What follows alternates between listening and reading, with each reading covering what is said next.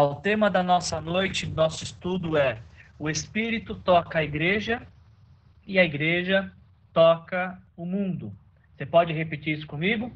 O Espírito toca a igreja. Não estou ouvindo, fala mais alto. Isso. É, é um ato de fé, meu. Estou imaginando que você está falando isso na sua casa. O Espírito toca a igreja e a igreja toca o mundo.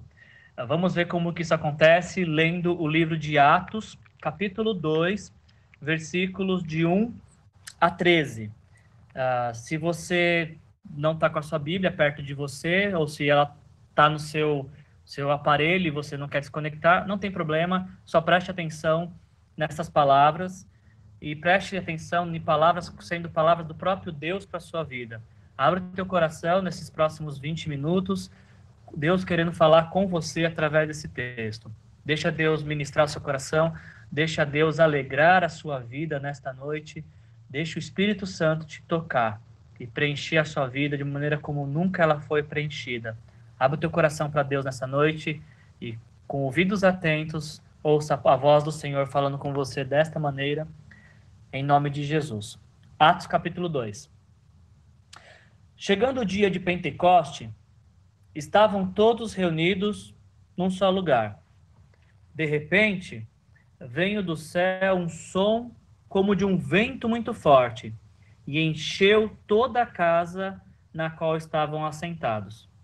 E viram o que parecia línguas de fogo, que se separaram e pousaram sobre cada um deles. Todos ficaram cheios do Espírito Santo e começaram a falar em outras línguas, conforme o Espírito os capacitava. Havia em Jerusalém judeus tementes a Deus, vindos de todas as nações do mundo. Ouvindo-se o som, ajuntou-se uma multidão que ficou perplexa, pois cada um os ouvia falar em sua própria língua. Atônitos e maravilhados, eles perguntavam: Acaso não são galileus todos estes homens que estão falando? Então, como os ouvimos, cada um de nós, em nossa própria língua materna?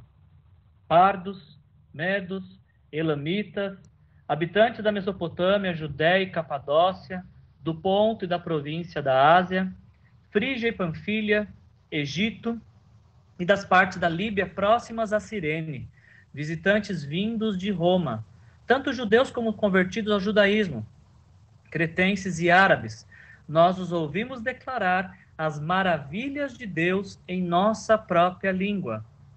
Atônitos e perplexos, todos perguntavam uns aos outros: o que, que significa isso? Alguns, todavia, zombavam deles e diziam: eles beberam vinho demais. Até aqui nesse, nessa parte do texto. Ah, o Espírito toca a igreja e a igreja toca o mundo.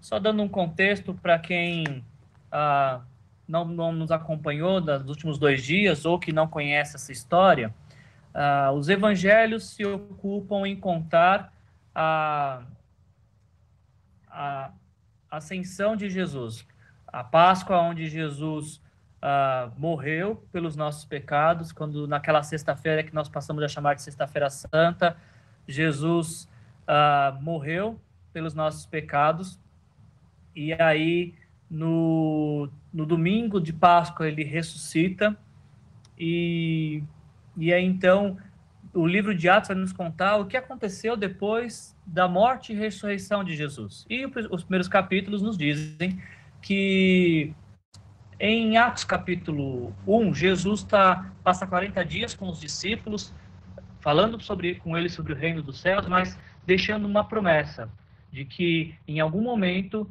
eles receberiam o Espírito Santo, que eles não deveriam sair de Jerusalém, não deveriam sair de casa, igual a nós, porque ah, em pouco tempo o Espírito Santo seria derramado sobre a vida deles e eles seriam cheios do Espírito Santo, e, esse, e a presença do Espírito Santo os capacitaria para testemunhar. É muito importante que você saiba disso de largada, do que a gente está tá, tá meditando hoje. Atos capítulo 1 fala: fique em casa até que vocês recebam o Espírito Santo, que lhes concederá é, poder para testemunhar. E aí então a gente chega em Atos capítulo 2, que começa dizendo que todos estavam reunidos em um só lugar. Isso faz menção a Atos, 1, Atos capítulo 1, versículo 15, que diz que a, depois que Jesus morreu e ressuscitou e subiu aos céus, um grupo de, de 120 pessoas estava reunidas. Quem que possivelmente eram os 11 apóstolos, porque Judas tinha uh, traído Jesus e se enforcado, uh, outros discípulos que se juntaram na caminhada, e, e, e interessante notar também em Atos 1,15 a presença de, da mãe de Jesus e dos irmãos de Jesus. Os irmãos de Jesus, especificamente, que não acreditavam que Jesus era o Messias. Só um minutinho, gente, que no Instagram a live caiu. Eu vou estar recomeçando. Interessante notar uh, a presença do, em Atos 1,15, a presença dos irmãos de Jesus que não acreditavam que Jesus era o Messias, que Jesus era aquele que foi prometido por Deus para vir ao mundo, para morrer pelos nossos pecados e nos dar esperança de vida eterna. E então, esses estão reunidos. É este grupo que Atos capítulo 2 está dizendo que estava reunido.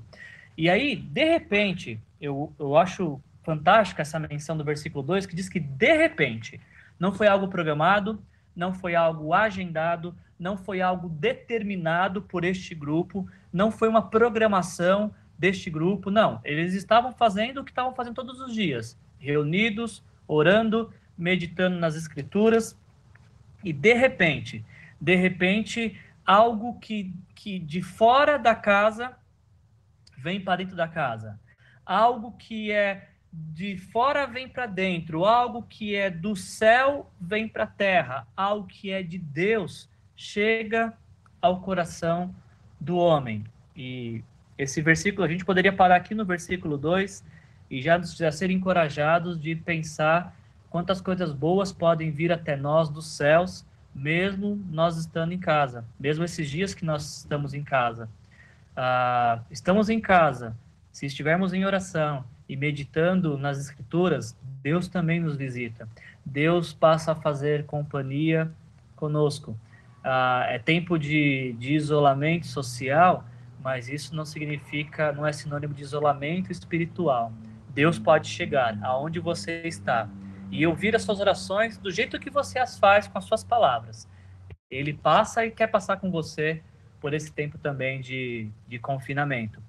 Foi o que aconteceu com esse grupo. Eles estavam reunidos numa casa e, e aí, de repente, nos diz que algo aconteceu, algo especial aconteceu.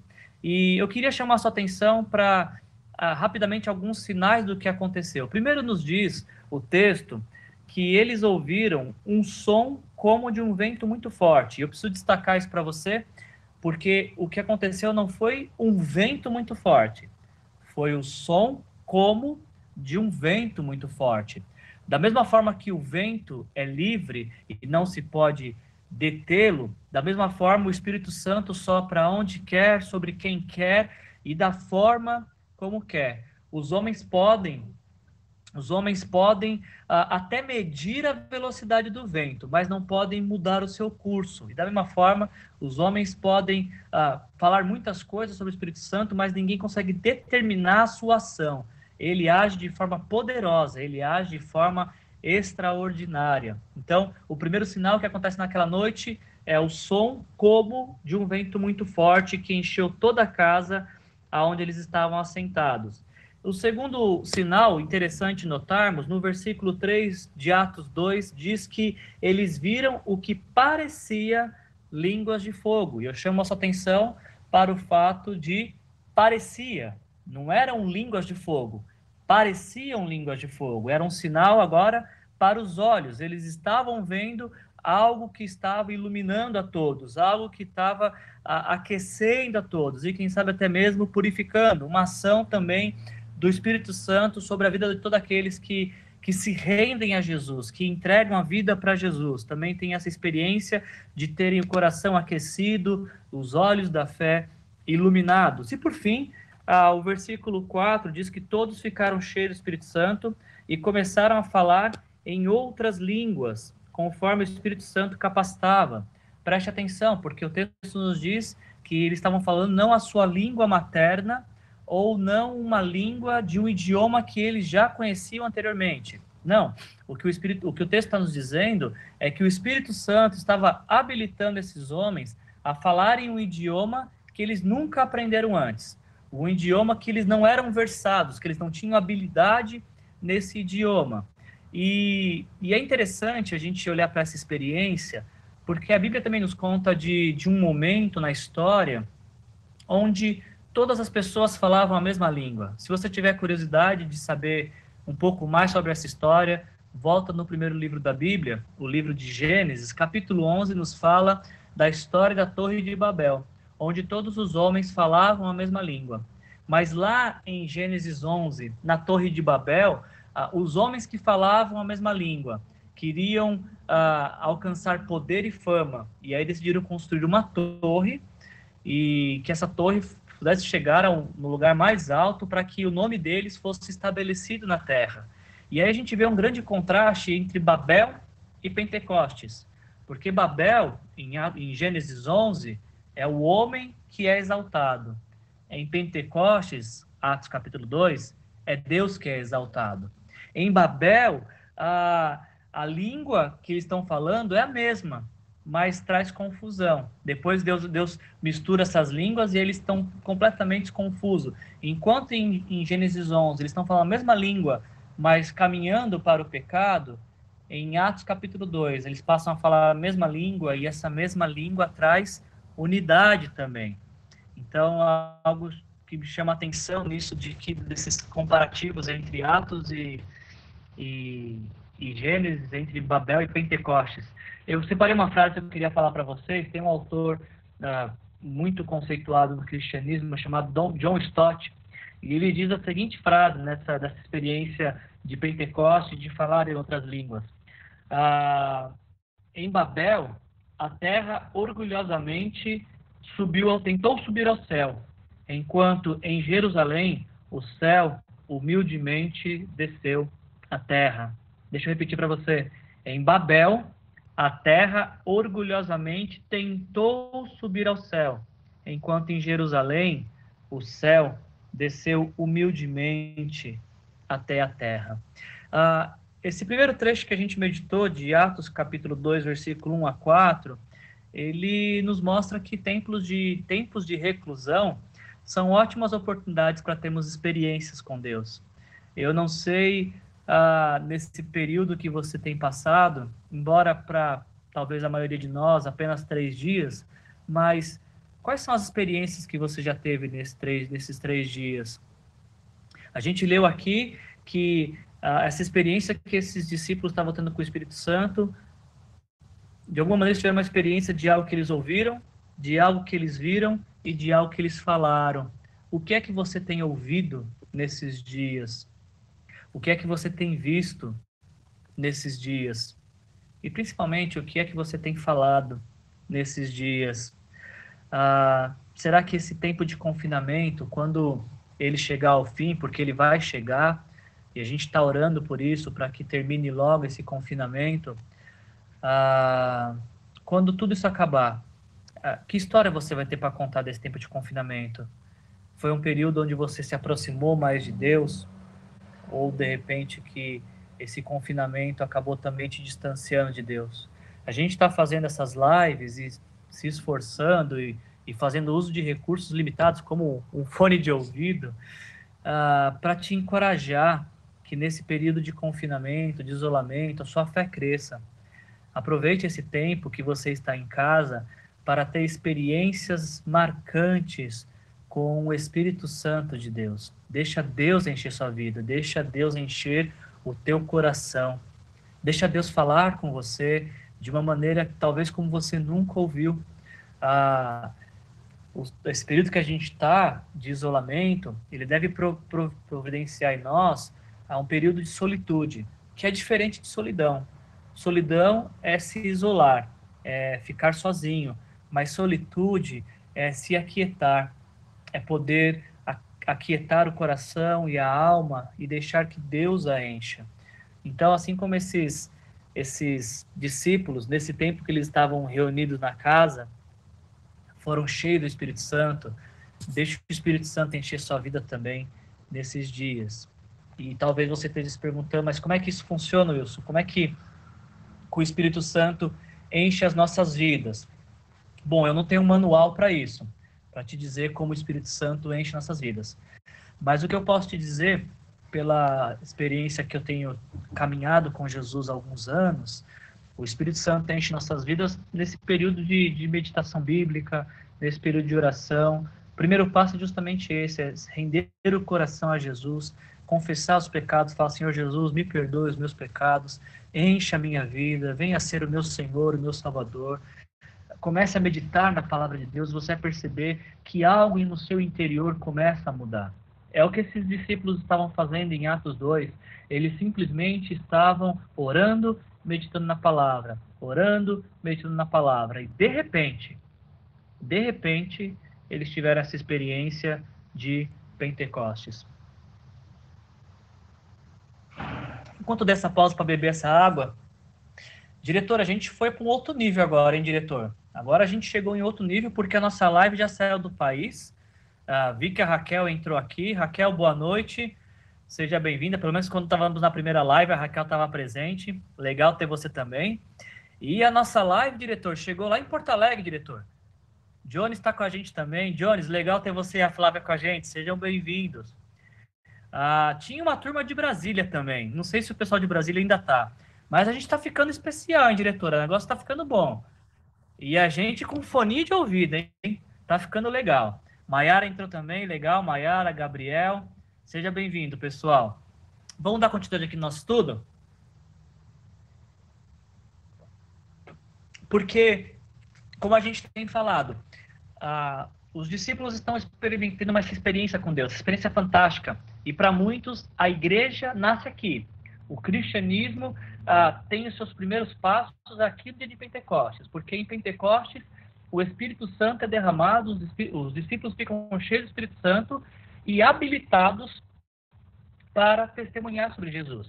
E olha que interessante, porque é justamente isso que acontece, porque nos diz o texto que enquanto eles estão tendo uma experiência de fora para dentro, ou seja, dos céus para a terra, de Deus para o homem, enquanto eles estão ah, tendo essa experiência com o Espírito Santo, estão falando em outras línguas e você entende, entenda outros idiomas, ah, do lado de fora desta casa, quem está do lado de fora e tinha pessoas de várias nacionalidades por conta dessa festa de Pentecostes.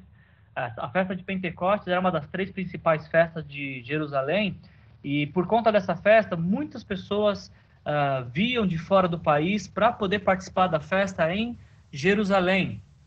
E aí o que aconteceu? Uh, eles estão na mesma casa, estão orando em, em, em línguas, no sentido de idiomas, e do lado de fora, cada pessoa que está passando, está ouvindo, eles engrandecerem Deus, ou como foi dito o relato no versículo 11, nós os ouvimos declarar as maravilhas de Deus em nossa própria língua. Eles estavam dentro da casa, os discípulos falando em um idioma que eles não tinham aprendido antes. E quem está do lado de fora está ouvindo ah, na sua língua materna os discípulos engrandecendo Deus. Os discípulos dizendo quem é Deus. Os discípulos exaltando Deus e sua grandeza, e sua maravilha e o seu poder. E sabe, gente, isso é a parte que mais me, me chama a atenção nesse primeiro trecho que a gente leu, porque no início dessa nossa meditação, o Espírito está tocando a igreja. O Espírito Santo está tocando a igreja. O Espírito Santo está tocando os discípulos. A vida dos discípulos está sendo transformada. Mas nessa segunda parte, a partir do versículo 5, aquilo que o Espírito Santo está fazendo na vida da igreja está tocando o mundo exterior. Percebam que essa experiência que a igreja está tendo com o Espírito Santo, ela não fica restrita, limitada à igreja. E mais, o que é mais importante, essa não é uma experiência exclusiva da igreja, no sentido de, de beneficiar apenas os membros da igreja. Porque quem está do lado de fora, que não faz parte da igreja, está sendo tocado está sendo de alguma maneira abençoado, está sendo de alguma maneira impactado por aquilo que está acontecendo dentro da igreja. E é por isso que o, o título da nossa meditação é que ah, o Espírito toca a igreja para que a igreja toque o mundo. O Espírito Santo trabalha na vida dos discípulos para que os discípulos trabalhem na vida do mundo. As experiências que a igreja tem com o Espírito Santo não devem ficar restritas à igreja. Pelo contrário, igreja que tem experiência com o Espírito Santo naturalmente vai na direção do mundo. Toca o mundo, transborda sobre a vida do mundo. Na nossa lição hoje de Atos capítulo 2, eu peguei três copos. E aí coloquei dois copos assim do lado do outro e estava ensinando para os meus filhos esses textos de Atos 1 e 2 que a gente leu, né? E aí eu estava falando para eles, qual é o versículo para decorar? E aí eles decoraram ontem Atos 1, 8. Vocês receberão poder para ser minhas testemunhas. Atos 1, 8. É isso mesmo, Ivone? Tá certo? A lição das crianças? Atos 1, 8. Vocês receberão poder para serem minhas testemunhas. E aí eu estava ensinando para as crianças, ok, vocês decoraram o, o versículo muito bem, mas qual é a finalidade disso? Qual é a finalidade de sermos cheios do Espírito Santo? E aí então eu peguei, tinha dois copos, eu pedi que cada um colocasse o seu nome, e aí o Pedro e o João colocaram o nome deles, e eu peguei um terceiro copo, e copo de plástico, e eu fiz dois furinhos laterais. E aí nesse copo terceiro eu coloquei escrito discípulos de Jesus. E eu peguei uma jarra com água e comecei a derramar. E na medida que eu derramava a água no copo, saía água pelos furinhos laterais que enchiam os outros dois copinhos. E aí eu falei para eles, é exatamente essa a finalidade de sermos cheios do Espírito Santo. Ah, na medida que nós, discípulos de Jesus, eu coloquei a mão na cara, né? Eu acho que isso é antiético, é, não é estético, né, para transmissão. Desculpa, diretor, não vai acontecer de novo na medida que nós, discípulos de Jesus, vamos tendo essa experiência de cima para baixo, de Deus no nosso coração, e vamos sendo cheios do Espírito Santo, naturalmente temos que transbordar na vida daqueles que estão ao nosso redor. Deus trabalha em nós para nós podermos trabalhar em outros. Isso significa que esses dias que você está passando em casa, que você pode ser edificado, que você pode ser encorajado, Deus vai usar o encorajamento que Ele está te dando para você poder encorajar outro. Deus vai usar o consolo que Ele tem te dado para que você possa consolar outro. Deus quer que você tenha experiências maravilhosas com Ele, mas essas experiências não terminam em você. Elas não ficam restritas a você e a sua vida. O que Deus fizer na sua vida é para que você possa fazer na vida de outros também que foi o que aconteceu em Atos capítulo 2. Eles foram cheios do Espírito Santo. E o fato deles serem cheios do Espírito Santo, dos discípulos serem cheios do Espírito Santo, impactou a vida de quem estava de fora. Impactou a vida de quem estava ouvindo o que, e vendo o que estava acontecendo na vida deles. Eu confesso para vocês agora, falando como um pastor evangélico, que um questionamento tem tomado conta do meu coração nesses dias. Quando tudo isso passar, porque vai passar, e desculpa ser repetitivo, mas essa é a minha, a minha esperança, vai passar. Mas quando tudo isso passar, eu tenho me questionado qual é o testemunho que terá ficado da igreja. O que é que o nosso mundo terá para falar sobre a igreja? Eu estava falando com, com, uma com um dos nossos presbíteros nessa semana, com o Marcos, e eu estava falando que Deus está nos dando ótimas oportunidades de, de testemunhar da graça dele, do poder dele, da alegria dele.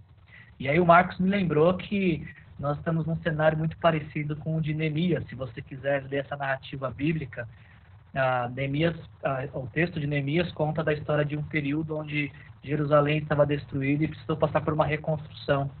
E Deus encontrou um homem fiel a ele, temente a ele, que esperava nele para re, reescrever essa história de reconstrução. O nosso país vai precisar ser reconstruído também. Muitas famílias que nós conhecemos também vão precisar reconstruídas. Possivelmente a nossa igreja, as nossas igrejas vão precisar ser reconstruídas. E a pergunta que fica é: será que nós seremos encontrados, essas pessoas que permanecemos firmes, tivemos experiências maravilhosas com Deus e que Deus pode nos usar para reconstruir vidas? Ah, talvez você tá, não sei como é que você se encontra nesse momento. Se você estiver cansado, se você estiver assustado, se você estiver com medo, isso é natural ao ser humano. Você não precisa se envergonhar disso. Mas também chega uma hora que nós precisamos dar fim ao medo, dar fim à ansiedade e colocar toda a nossa esperança em Jesus Cristo, colocar toda a nossa expectativa naquilo que Jesus pode fazer. Esses discípulos que eu acabei de ler o texto, eles não sabiam muito bem o que ia ser o dia de amanhã. E como eles não sabiam que ia ser o dia de amanhã, eles se limitaram. Bom, já que a gente não sabe como é que vai ser amanhã, o que a gente sabe é hoje. Então hoje a gente vai orar e meditar na palavra de Deus. E fazendo isso diariamente, orando e meditando na palavra de Deus, uh, eles tiveram essa experiência de serem cheios do Espírito Santo e essa experiência que eles tiveram com o Espírito Santo tocou a vida de tantas pessoas que a gente vai ver amanhã o que aconteceu. Mas fica essa palavra para você. Se você está preocupado, se você está ansioso, se você está com medo, não tem problema. Talvez Deus te trouxe aqui nesta noite para você ouvir essa palavra de encorajamento, para que você possa colocar seu coração diante de Deus e falar: Deus, estou com medo. Deus, estou preocupado. Deus, estou ansioso. Deus, eu estou inseguro. E você vai perceber que na medida que você vai colocando seu coração diante de Deus, se derramando diante de Deus, sendo sincero com Deus, o Espírito Santo também vai trabalhando na sua vida. E talvez você esteja do outro lado dessa, dessa história, talvez você esteja do lado de que tem se fortalecido em Deus, de que tem tido experiências com Deus. E a minha pergunta para você é: bom, então quem está sendo tocado com essas experiências que você está tendo? Se você está sendo fortalecido na fé, se você está firme na fé, quem está sendo tocado com as suas experiências? Porque em Atos 2, quando o Espírito tocou a igreja, a igreja tocou o mundo. E a minha esperança é essa: que quando tudo isso passar, porque vai passar, que o nosso testemunho como discípulos de Jesus, como cristãos, sejam esse: pessoas que permaneceram firmes, pessoas que continuaram confiando em Deus, apesar de que as circunstâncias não nos forneciam muitos, muitos recursos para crer. E não poderia ser diferente, porque fé é a certeza naquilo que não se vê. Nós não podemos uh, falar que temos fé de um cenário que a gente está contando, que a gente está prevendo se, é, se a gente tá, tem um cenário onde a gente pode se agarrar, aí não é fé. Aí é providência, é recurso, mas a fé é justamente confiar quando não se vê, de saber que Deus está no controle, mesmo quando a gente vê tudo parecer estar descontrolado. A Lígia nos lembrou muito bem, obrigado Lígia por ter compartilhado com a gente. Portanto, não se preocupem com amanhã, pois o amanhã terá suas próprias preocupações. Basta a cada dia o seu próprio mal. Vamos nos preocupar hoje em ocupar nosso coração com a palavra de Deus, ocupar nosso coração com oração. Vamos aproveitar esse tempo, como eu tenho chamado, de confinamento útil. Aprenda um novo instrumento, aprenda um novo idioma, ah, passe mais tempo com seu filho e com seu cônjuge. Maridos, lavem as louças. Mulheres, coloquem louça na pia para os maridos lavarem. Vocês vão descobrir um novo homem. Mas apesar de todas essas coisas, que esse, nesse confinamento útil, a sua fé também cresça e a sua esperança aumente. Posso orar por sua vida? Deixa eu orar por você nesta noite. Pai, em nome de Jesus, obrigado por esse tempo que a gente teve aqui, Senhor. Nesses dias em que a gente está confinado, Senhor, em que a gente está ah, em isolamento, nós não queremos nos isolar do Senhor. Pelo contrário, Senhor, Estamos em isolamento, mas queremos neste isolamento estar mais perto do Senhor do que nunca antes estivemos. Pai, em nome de Jesus, eu te peço que o Senhor é, esteja ouvindo agora cada oração que está sendo feita ao Senhor. Algumas pessoas já têm essa prática de orar, mas talvez algumas estão orando pela primeira vez e orando do seu jeito, com suas palavras. Deus toca cada vida nesta noite, Pai. Toca cada coração, Pai cada preocupação que está sendo colocada diante de Ti, Pai, cada ansiedade, Senhor. Deus, toca na vida ah, daqueles que estão aqui nos ouvindo e que talvez estão vendo agora essa mensagem através da gravação.